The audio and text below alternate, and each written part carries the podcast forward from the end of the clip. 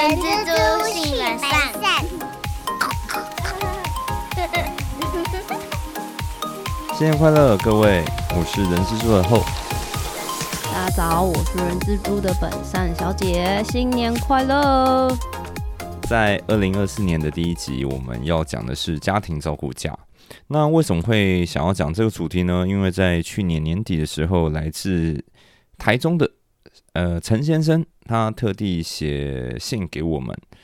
他有家庭照顾假的疑问啦，所以想听听看我们怎么讲解家庭照顾假。那阿善为此做了一些功课，然后希望可以帮助到陈先生了。呃，之后我们也会回信，我们会提供一些判决给你参考一下。那我们就先从家庭照顾假是什么，它的规定有哪些开始讲起。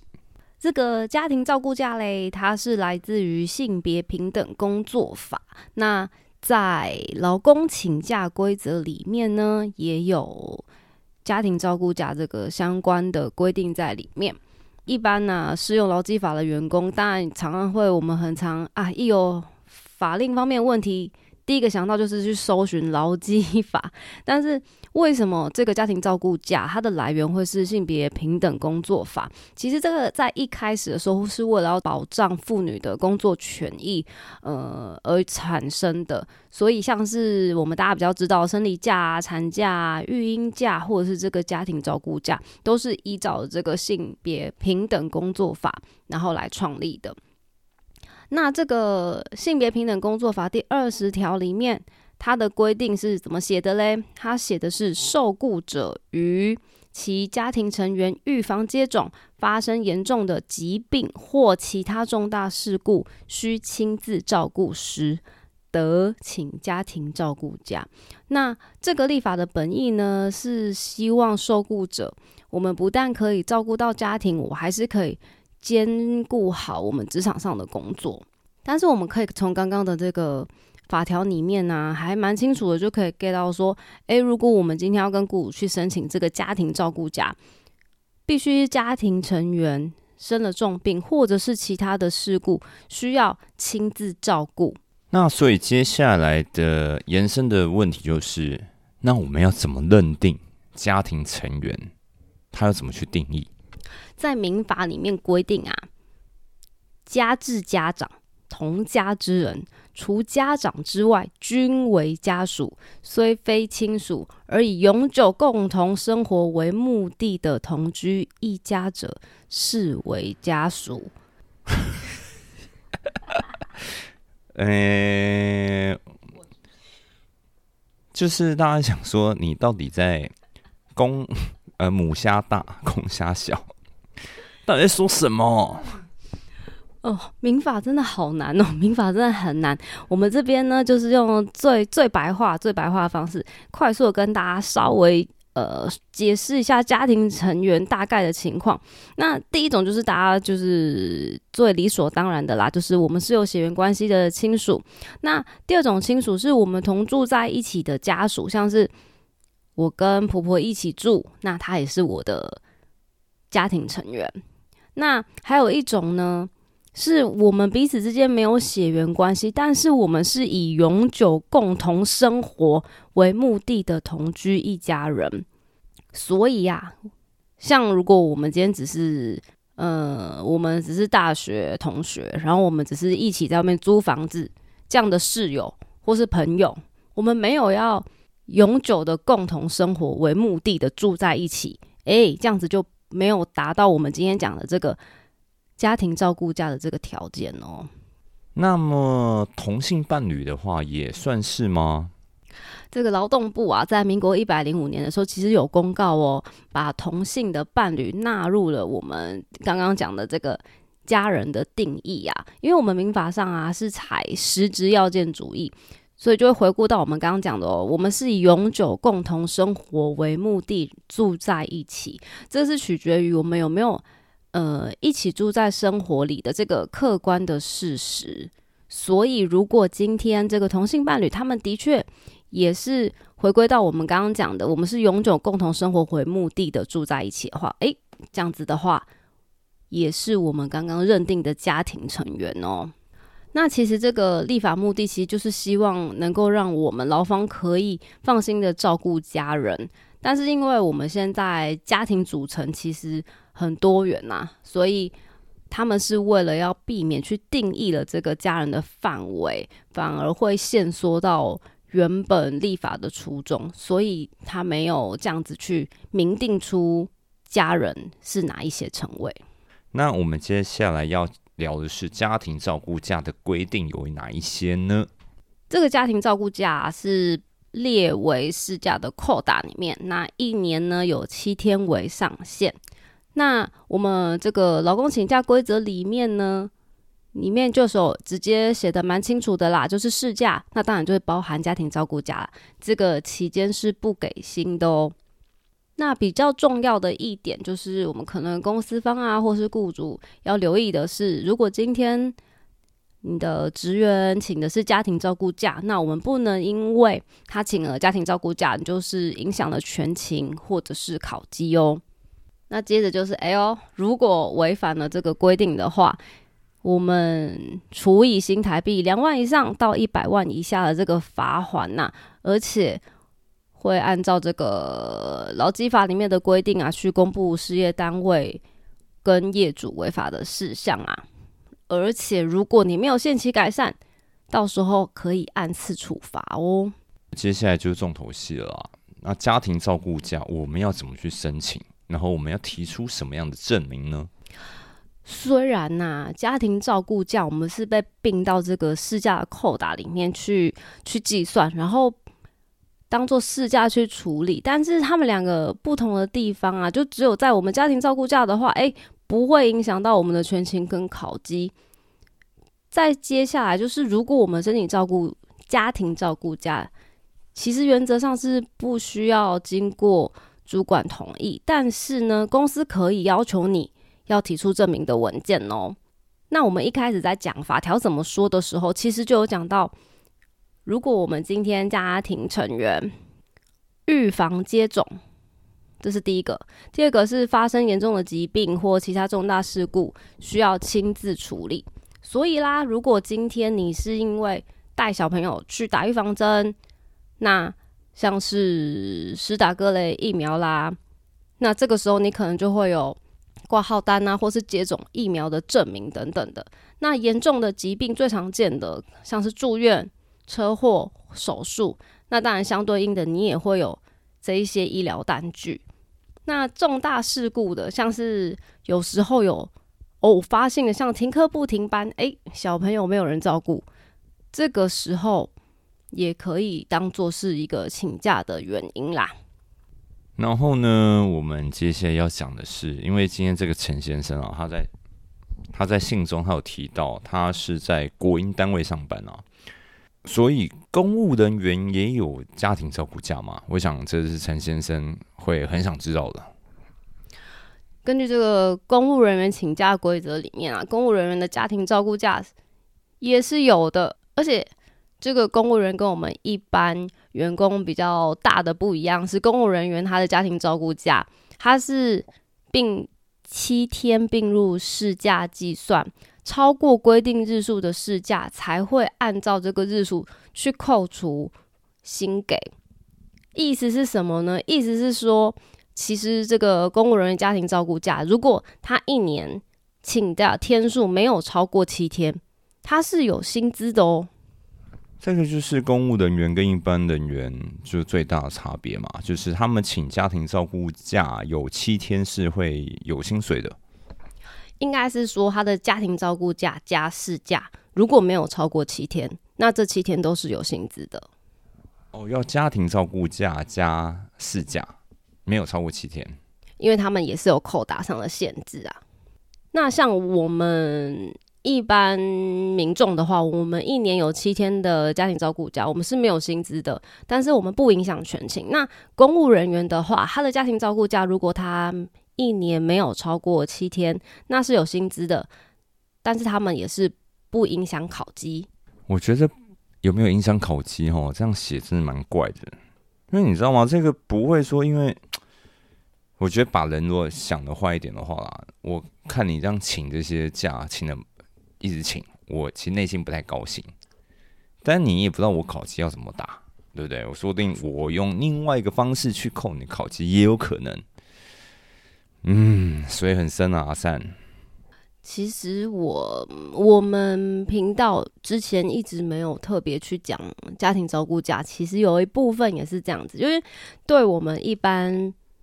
雇员来说，好了，家庭照顾假其实对我们来说就跟事假好像没有太大的差别。如果这个我们现在任职的公司可能没有全勤的话，那再加上刚刚后说的烤鸡这件事情，其实你根本不知道。到底有没有被影响，或者是影响程度到底到哪边？所以其实我们一般人对于家庭照顾假，嗯，可能会遇到问题的情况也不一定会那么多。因为一般的公司，如果今天你就知道啊，这个他可能是爸爸或妈妈，很明确的就是要带小朋友去打预防针，那其实会有非常明确的单据，也不会有什么争议啊。所以这也是为什么。呃，可能在新闻上啊，或者是一些管道里面，对于家庭照顾假的争议或者是文献，相对之下，跟其他的价别比起来，其实资料就真的少蛮多的。也不得不重视啊，因为其实我刚刚才跟阿善在录之前才聊说，未来台湾一定是超老龄化社会，那这个家庭照顾假应该会越来越被重视到了。我在想，然后。我们接下来要聊的就是说照顾，照顾这要怎么去定义啊？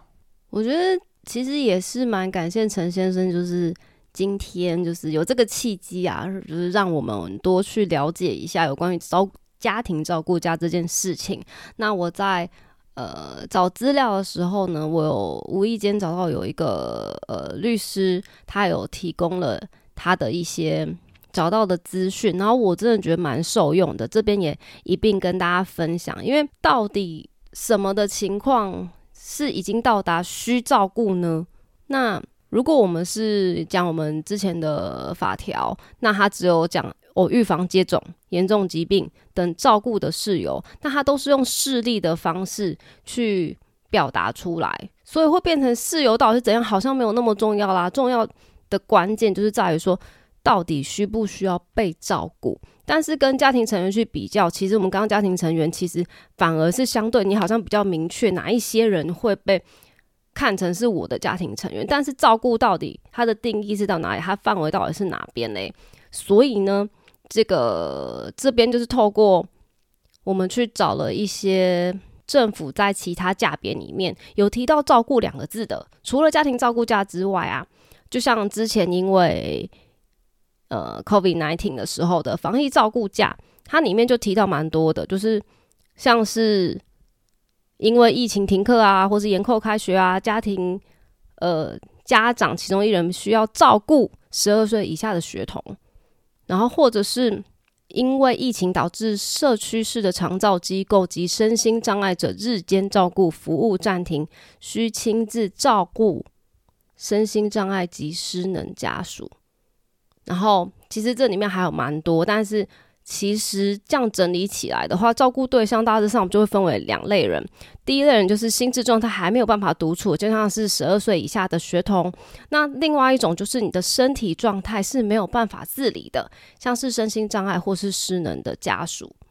那从这边可以看到，其实这个照顾的意思不是说情感上的陪伴，而是它必须要存在，我实质上必须要。随时在侧的照顾，但我觉得这个就是很难的地方，因为比如说我们从新闻上，比如说有些是失能的，或者是患有精神精神疾病的长辈，呃，我觉得对于比如说对于子女来讲，他很像一颗未爆弹，你不知道他今天哦，呃，煮开水，然后火没关，然后就这样一直烧，你会真的会。上班也上的很很紧张啊，我只能这么说。没错，那从我们刚刚呃讲的那一些有关于照顾的这个条件呐，我们可以依稀的推敲出来，像是住院呐、行动不便、生活无法自理、失能或是精神疾病，需要随时在旁边照顾的，比较会符合一般人对于严重跟重大的认知哦。对，因为像这种这种是比较就物理上，那那要说物理上嘛，就是你身体真的受伤了嘛。对，但是我在精神上那一种就很难很难很难去说哦，他一定要有人在旁边照顾，因为像呃陈先生他的例子是他妈妈就是精神状况比较差一点。然后可能他妈妈有时候突然需要有人陪伴，那这样子他上班也会很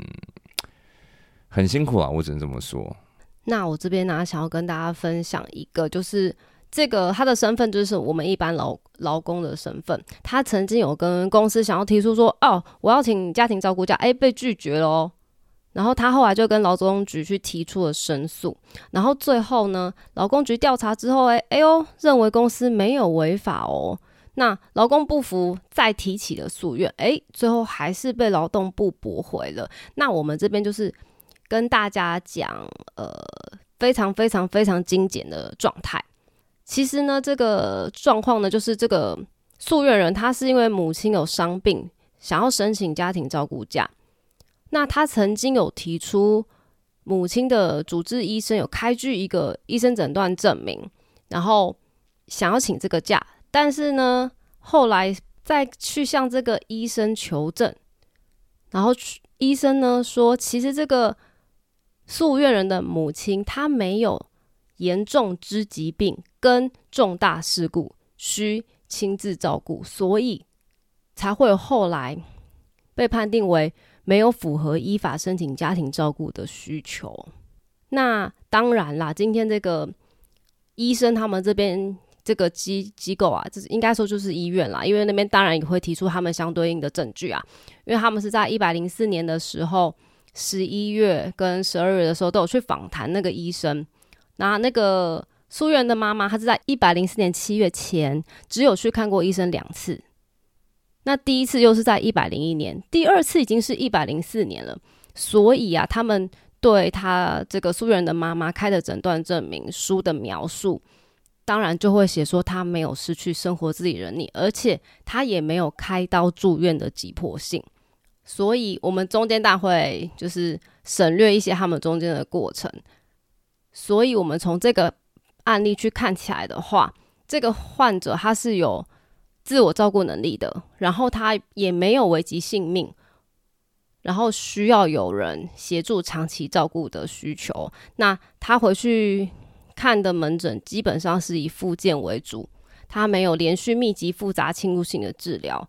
所以最后这位诉愿人他最后才会被判定公司其实没有违法，是这样的一个状况。那。我们这边想要就是跟大家做个总结啦。虽然说呢，我们这个家庭照顾下，我们还是会从家庭成员呐跟照顾的必要性这些条件去做确认，是否可以去做请假这件事情。从神仙提供的他的状态，让我们知道以后，我真的觉得他的他这个例子是蛮两难的，因为他同时就是怎么说？因为他去提出这个诉求，我觉得他是有点矛盾的。就是一方面他又要照顾，但一方面他是寿星阶级，他其实说真的，他也没办法说让他的母亲去好好去哪个医疗机构可以长时间的帮忙照顾。其实这就会跟有一些家长考虑要不要因为小小孩去请育婴留职停薪，其实在某个心境上是很像的。你一旦请了留停之后，其实你就没有办法拿到原本如果你去工作的时候全时的薪水，但是你就是希望可以给小孩更完整的照顾跟陪伴嘛。那我觉得今天这个呃家庭照顾假的部分，如果今天需要被照顾的那个人，他的状态其实还没有符合到他需要一直有人随时在侧，或者是。他不是我们讲的那种紧急重大的情况的时候，那这个家人要照顾他的这个人，其实心境就会像我刚刚讲的，啊，我我真的很很想好好的陪伴他，我也很想好好照顾他，可是我们有这样的经济能力，跟现在的社会环境有办法支撑我们这样的需求吗？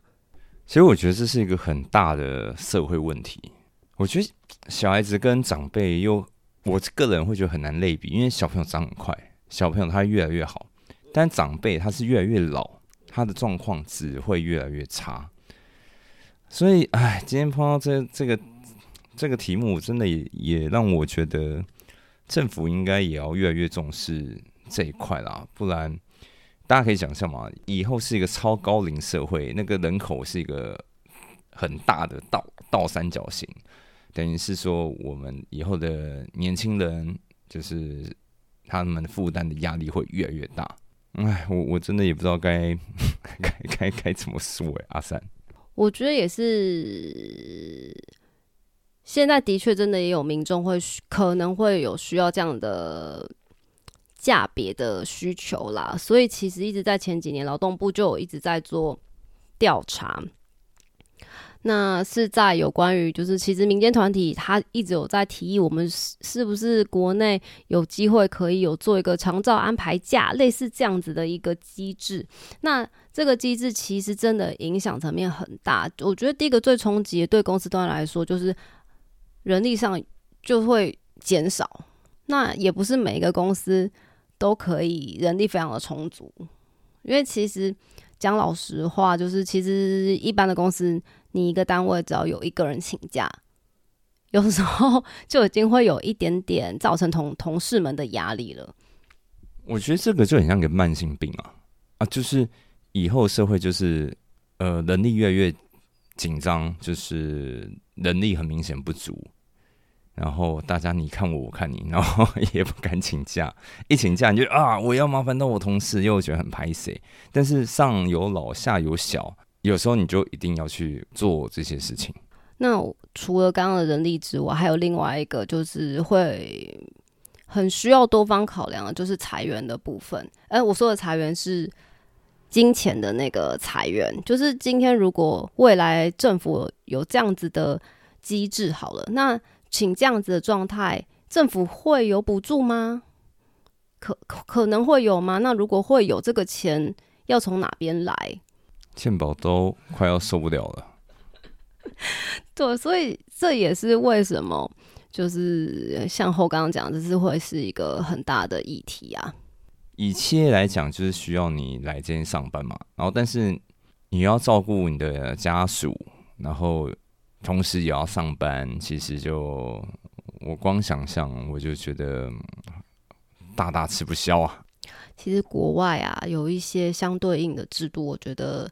是有机会可以让台湾去做参考的。但是毕竟每个国家风土民情啊，或是像我们台湾，就是大家最津津乐道，可能像健保的部分，那每个每个国家状况都不一样。但是其实可能是因为职业的关系吧，会我们会特别关注关于社会保险。或者是一些社会福利相关的政策，然后其实我们自己现在也是为人父母了，其实也会很担心，就是十年、二十年、三十年，甚至五十年之后的台湾环境到底是怎么样？就我们的下一代或是下下一代，他们到底会面临到什么样的环境？会很希望在我们这一辈的时候。国家或是政府，大家有没有机会可以把眼光放长远一点，然后多为未来做一些准备？像我自己啊，我就觉得说，以后不要让成为小孩的负担就好了，就这么基本的。因为就看到很多社会新闻，你知道，嗯，那叫做什么“久病无孝子”，然后就会看到一些真的是悲剧啊，对啊。然后甚至有些人，他明明是一个很有能力的人。但是因为可能都要长时间照顾他的家属，然后就让他没有办法在他专长的领域上发挥了。没错，因为也是在新闻上面看到一个数据，台湾目前每一年大约有十三万的人是为了照顾的这个原因而离开职场。我觉得在某个层面上也是有一点可惜啊，可能竞争力啊，是不是？也会因此受到了影响呢。